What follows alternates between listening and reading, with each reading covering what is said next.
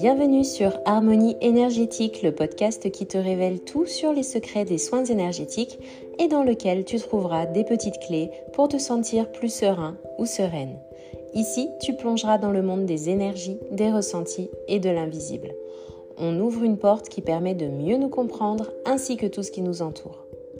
À travers ce podcast, je te propose un voyage intérieur, des témoignages et papotages avec des invités experts bien-être, des recommandations lecture et je te donne quelques astuces que tu pourras mettre en place facilement dans ton quotidien afin de retrouver l'harmonie en toi et chez toi. Alors que tu sois en voiture, dans les transports ou dans ton bain, profite de ce petit moment pour te reconnecter à toi-même et à tes ressentis. Tu peux aussi télécharger cet épisode pour le garder dans ta playlist. Bonne écoute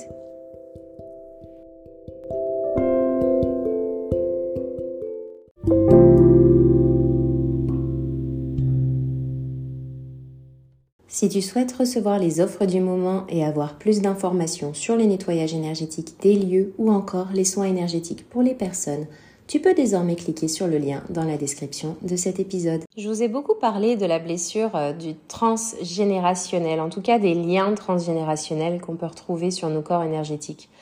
Ces liens, ils reviennent très très souvent chez les consultants, surtout ceux qui consultent pour la première fois et n'ont pas souvent ou non, voire jamais eu recours à un soin énergétique. C'est d'ailleurs pour ça que je vous en parle aujourd'hui, c'est vraiment un des plus présents et ça prouve bien à quel point le vécu de nos parents ou de nos grands-parents, bref, leurs expériences nous sont en quelque sorte transmises et ça explique aussi pourquoi on a tendance à revivre certains schémas pourquoi on va agir automatiquement d'une certaine manière parce que c'est ce que nos parents faisaient et ce que leurs parents faisaient et ainsi de suite. Ces formes pensées ou schémas sont souvent transmis par le générationnel et peuvent générer un certain poids chez la personne ainsi qu'un certain mal-être parfois. Donc pour savoir de quoi il s'agit, on peut avoir recours à des séances de radiesthésie, mais on peut également approfondir encore plus grâce à la psychogénéalogie. Alors la psychogénéalogie, c'est quoi ce truc? En fait, ça part du principe que pour se connaître soi, il faut aussi connaître sa descendance, car le vécu de nos ancêtres, les expériences qu'ils ont vécues en société, comme des guerres, des batailles, ou même sur le plan personnel, que ce soit des divorces, des incestes, des viols, bref, ça a provoqué des traumatismes qui ont été transmis inconsciemment et génétiquement, voire jusqu'à sept générations. Donc faites le calcul, ça veut dire qu'on peut porter des liens de nos arrière, arrière, arrière, arrière grands-parents. Vous allez me dire, mais c'est quoi ce délire? J'ai assez de galères dans ma vie pour porter celles des autres. Bah ouais, mais ces galères, en fait, il faut se dire que elles sont peut-être aussi provoquées par ces liens et ces schémas qu'on reproduit inconsciemment, que certains blocages peuvent être aussi à l'origine de peurs qui ne nous appartiennent pas. On peut se débarrasser d'une bonne partie d'entre elles et arriver à les identifier avec la radiesthésie, ce qui est vraiment génial. On peut aussi, si on le souhaite, aller plus en profondeur dans la compréhension de son arbre généalogique. C'est en tout cas ce que j'ai découvert en suivant une formation en psychogénéalogie afin de comprendre mon arbre, mais aussi de pouvoir accompagner des consultants qu'ils souhaiteraient dans leur recherche. Donc, à quoi ça sert la psychogénéalogie vraiment? Ici, on va vous apprendre à consulter les ressources, donc à retrouver des informations euh, comme des actes de naissance, des actes de décès, de mariage ou de divorce.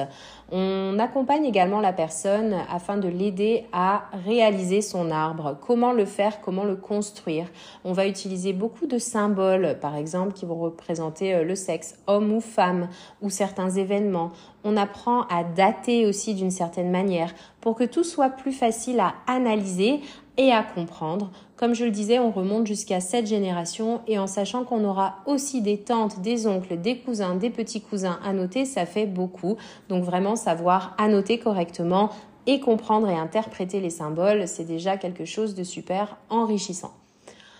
Interpréter les événements, alors quand je parle d'interpréter les événements, je parle principalement des dates et des concordances avec les guerres, des batailles, euh, des épidémies, des famines, euh, bref, tout plein d'événements historiques comme des colonisations aussi, des informations également sur les métiers de nos ancêtres, euh, des dates de divorce, de mariage, de décès, etc. Et c'est là que c'est hyper intéressant car on apprend à reconnaître certaines récurrences, des choses qui ont tendance à revenir.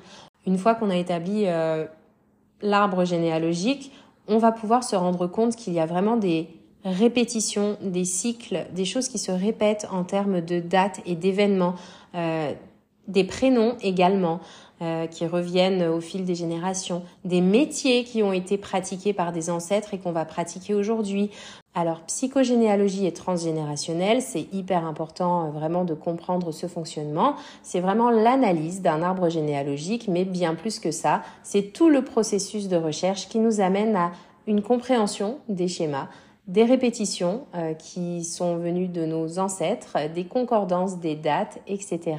Donc c'est vraiment savoir concevoir un arbre généalogique, savoir effectuer les recherches nécessaires, savoir lire et repérer les événements récurrents.